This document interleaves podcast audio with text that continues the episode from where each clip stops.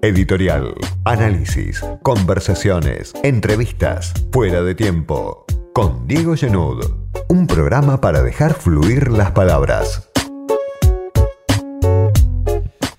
Del otro lado de la línea, en la ciudad de Nueva York, está María Victoria Murillo, que es politóloga argentina, profesora en la Universidad de Columbia y directora del Instituto de Estudios Latinoamericanos.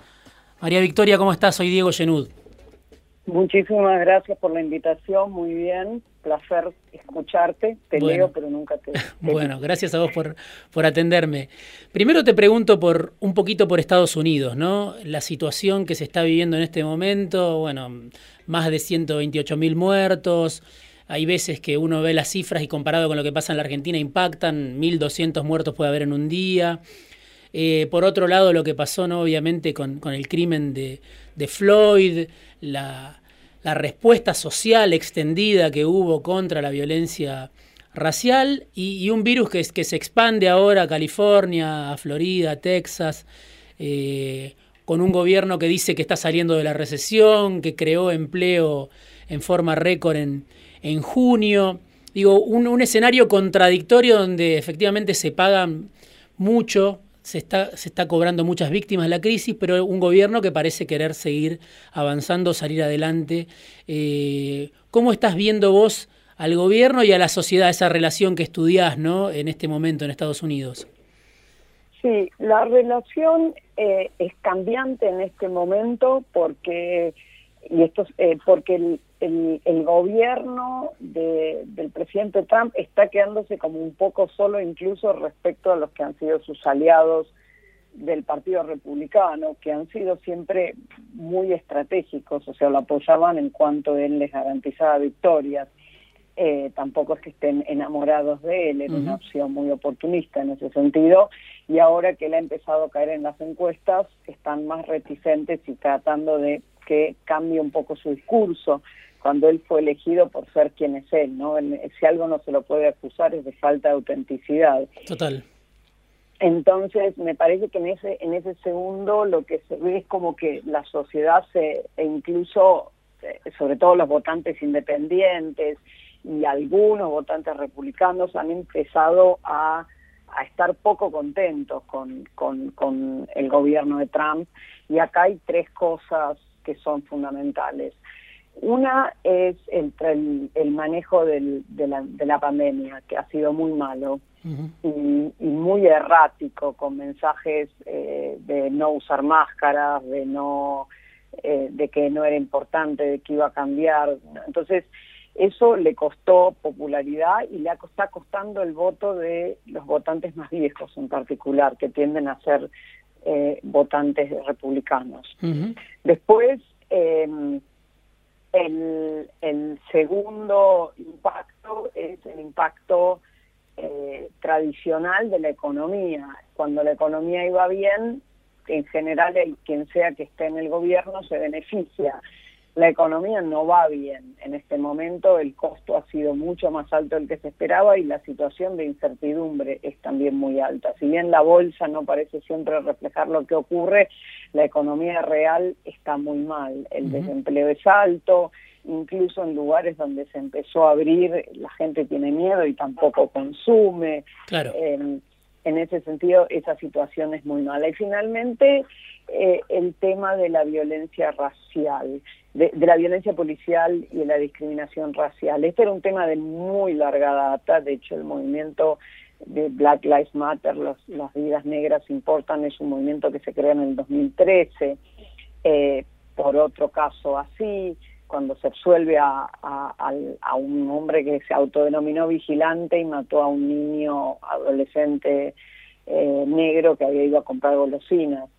En, este caso, lo que sí se ve es muy impresionante es el cambio en la opinión pública muy rápido en apoyo a este movimiento y en apoyo a los temas de, de violencia eh, contra la violencia policial y por la discriminación racial, lo cual ha llevado a cambios de políticas públicas, pero el hecho que incluso, eh, no seguro entre los demócratas, seguro entre los independientes, pero incluso entre los republicanos se empieza a ver un descontento muy grande con la forma en la que Trump manejó el tema, que de nuevo también fue una forma de incitar a la polarización en lugar de tranquilizar a una sociedad muy dividida y que de algún modo no esperaba eso. O sea, primero mucho tiempo antes de aparecer y cuando apareció con un discurso que nada, que solamente como que hizo peor la situación, eh, llamando a la represión, esta escena famosa de la policía que reprime a la, a la, prensa y a los manifestantes pacíficos para que él se saque una foto,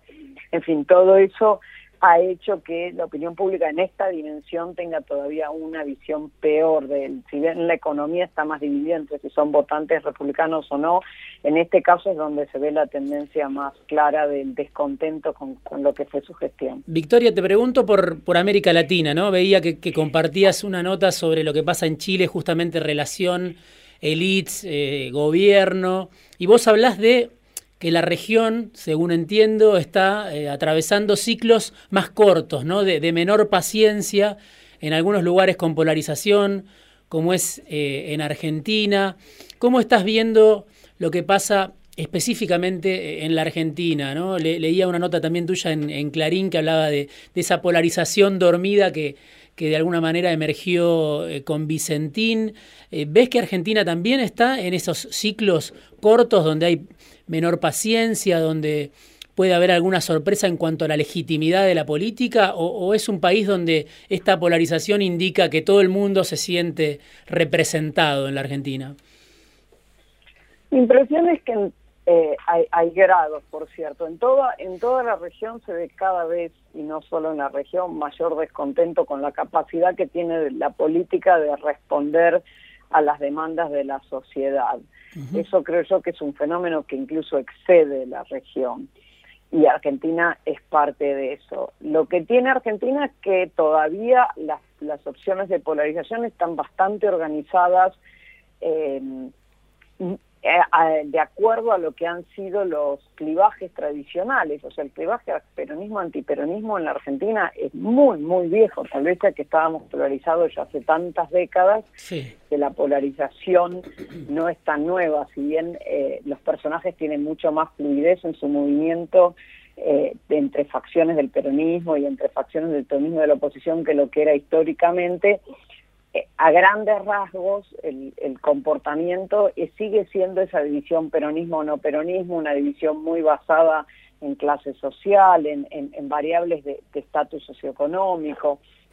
En ese sentido, la Argentina ya estaba organizada en, su sistema de partidos alrededor de una polarización que le facilita eh, encontrar soluciones políticas, sino, por ejemplo, el caso en el caso brasileño, realmente, o en el caso mexicano, la polarización se llevó puesto, como decimos, el sistema de partidos, ¿no? O sea, surge una opción eh, polarizada que es externa al sistema de partidos, o en el caso salvadoreño. Mientras que en Argentina había dentro de la polarización una opción dentro del sistema de partidos. Estaba eh, los no peronistas en el gobierno, bueno, lo reemplazan los peronistas. También en, en, en Uruguay observamos eso, también una sociedad con polarización, pero que había alternativas todavía para que el electorado tomara eh, opciones. Ahora, la, otra cosa que tiene interesante tanto Uruguay como Argentina en ese sentido es que los políticos tradicionales por, que están en el gobierno por, una cuestión de, de años de, de política se han comportado también con eh, mayor capacidad de compromiso. O sea, no es el, caso de Trump, que no puede ni siquiera negociar con los propios, hmm. eh, sino casos de gente que viene trabajando en democracia, trabajando haciendo política, y entonces cuando surge una circunstancia de crisis, eh, como hubo en Argentina tantas veces antes, o como en Uruguay tantas veces antes, bueno, frente a la crisis tienen capacidad de negociación y de compromiso. Entonces eso hace que la sociedad se sienta, bueno, estamos en una situación de crisis, pero alguien, en vez de pelearse como siempre, se está haciendo cargo. Eso es lo que no se ve en el caso norteamericano, que se ve como que sigue la pelea Y en el caso argentino, la foto de Alberto Fernández junto a Kicillof y Horacio Rodríguez Larreta muestra un poco, bueno, nosotros nos peleamos, pero cuando viene una situación importante podemos trabajar juntos. Eso de algún modo reduce la polarización al nivel de las élites y hace que la gente diga, bueno, en esta circunstancia, no, es que cambiaron sus preferencias o sus intereses, pero que en esta circunstancia de crisis vamos todos hacia el mismo lado. Te vi el otro día, eh, perdón, te, quería consultar porque te vi el otro día en una presentación de, un libro que hablaba sobre la, nueva estructura social en América Latina de, Gabriela Benza y Gabriel Kessler de, siglo XXI. Y ahí, bueno, me quedé con lo que planteabas sobre lo que pasó en la región durante los años del populismo o del progresismo, donde los ricos fueron más ricos, ¿no? Según las estadísticas que muestran Benza y Kessler, eh, hubo mayor concentración de la riqueza en el ciclo de prosperidad, de los commodities eh, tan altos que beneficiaron a la región. Y claro, ahora tenemos una situación inversa, ¿no? De carencia, de pandemia, de crisis, de, de commodities a la baja. ¿Cómo pensás que se puede resolver este, la necesidad que, muchos plantean de avanzar en reformas estructurales con una sociedad polarizada, con un bloque opositor este, o sectores empresarios o como se le quiera llamar, lo que expresó un poco Vicentín, que están muy firmes en, en sus planteos. Digo, hacen falta reformas estructurales que no se lograron en momentos de prosperidad y ahora tenés un contexto eh, mucho más difícil para llevar adelante esas reformas, ¿no? ¿Cómo se, se puede resolver esa, esa tensión o esa encrucijada? Sí, mm, eh, el momento es mucho más complicado y eso abre oportunidades también, aunque con muchísimas más dificultades. Mi impresión de Vincentín es que no fue una reforma, no ocurrió, todavía está, está en mm, veremos, esto no está terminado de resolver pero tampoco era una reforma estructural. No, eh, no, no. Era, un caso puntual. Resolver una situación de una empresa particular que está en concurso de acreedores y no, y no fue planteado, si fue planteado como una política pública, no fue, digo, por eso estamos en tantos sitios y venides, no fue claro, no había la coalición misma del gobierno, no estaba clara detrás de, cuál era esa idea. Eh, en ese sentido, lo, único para mí, lo que yo decía, la única cosa que, que, generó Vincentín es solo el uso de la palabra expropiación, que despertó a, eso, a esos grupos que ya de por sí desconfiaban del gobierno. Y entonces, una vez que escucharon eso, dejaron de escuchar cualquier otra cosa y les dio miedo y, salieron a protestar. Pero las reformas estructurales van a ser muy complicadas, eh, eh, pero hay una oportunidad, o sea, la situación de crisis está generando una oportunidad de repensar qué es lo que quiere la sociedad, qué es lo que quiere el Estado, qué tipo de Estado queremos. Me parece que eso no va a ocurrir solo en Argentina, sino en todo el mundo. Va a ser difícil aprovechar, por, justamente por la, la, carestía económica, esa oportunidad para, para hacer algo, pero me parece que es importante, porque se puede pensar como una situación que despolarice, si uno piensa en que los sectores afectados por esta pandemia no son solo los pobres, o sea, lo que mostraban en el libro de Benza y Kessler era como ese sector lo que había hecho era incluir a los más pobres, crear una pequeña nueva clase media, pero que estaba como ahí recién llegando, agarrándose, y ahora esta crisis ha afectado a los más pobres, a la nueva clase media, a la vieja clase media, me parece que hay mucha más gente que tiene necesidad del Estado, que se ha dado cuenta de la importancia de la salud pública, de la importancia de, cosas que antes no se daba cuenta. Y también me parece que es importante pensar que, hay que pensar no solo, este, por supuesto, un tema impositivo, que fue lo que discutimos en esta discusión, no solamente lo tributario, sino también cómo hacer para pensar que la economía crezca, porque justamente el, boom de las commodities permitió distribuir porque había más, o sea, se enriquecieron los ricos y los pobres, pero en un contexto en que la economía se achica, va a ser cada vez más difícil eh, darle a nadie y los ricos siempre tienen la posibilidad de, de sacar su dinero fuera del país, o sea que es una situación complicada. Me parece que en ese sentido es importante construir coaliciones con gran, con gran legitimidad, a tratar de romper con las polarizaciones, aprovechar la oportunidad y tratar de pensar en, en, políticas públicas que incluyan a, a, muchos sectores y que sientan esos sectores que están aportando pero que reciben algo también. Victoria, muchísimas gracias por este rato en fuera de tiempo. Tengo más preguntas para hacerte, pero ya me quedé casi al límite del, del, final del programa. Pero te agradezco mucho esta charla y seguramente volveremos a charlar más adelante. Bueno, muchísimas gracias por la invitación. María Victoria Murillo, politóloga argentina, profesora en la Universidad de Columbia y directora del Instituto de Estudios Latinoamericanos en la Universidad de Columbia.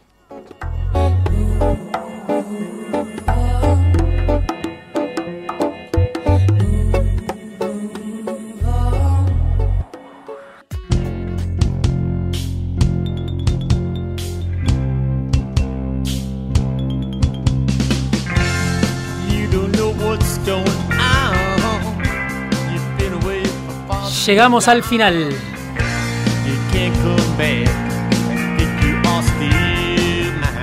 De otro programa de Fuera de Tiempo.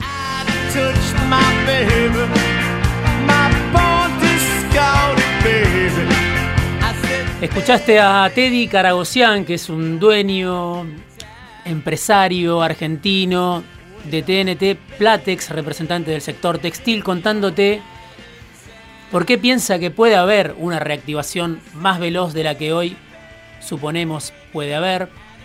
Hablando también de lo que fueron los años de Macri. Y escuchabas recién también a María Victoria Murillo, politóloga argentina que vive en Nueva York, con una mirada sobre lo que está pasando en Estados Unidos, lo que está pasando también en la Argentina y la dificultad de este momento en el que hacen falta reformas estructurales, pero la situación social, la situación política aparece mucho más estrecha, mucho más tensa, mucho más complicada. Gracias a Bruno Constanzo en la producción, gracias a Pablo Vidal en la operación. Nos pueden escuchar, si quieren, este programa y todas las entrevistas que hacemos en el programa en Spotify. Ahí está nuestro canal de Fuera de Tiempo que tiene un relojito si lo quieren buscar. Nos pueden seguir en Twitter también, Fuera de Tiempo y en Instagram también fuera de tiempo doble guion. Sí, en Twitter es fuera de tiempo guion bajo y en Instagram es fuera de tiempo doble guion bajo. Bueno, en Spotify está todo el material de este año y también algunas de las entrevistas de los años anteriores porque este programa ya lleva casi tres años, va por su tercer año acá en FM Millennium. Mi nombre es Diego Genud. Volvemos el sábado que viene a las 6 de la tarde en Milenio. Hasta acá llegó Fuera de Tiempo con Diego Genud. Los esperamos el sábado que viene a las 18 horas.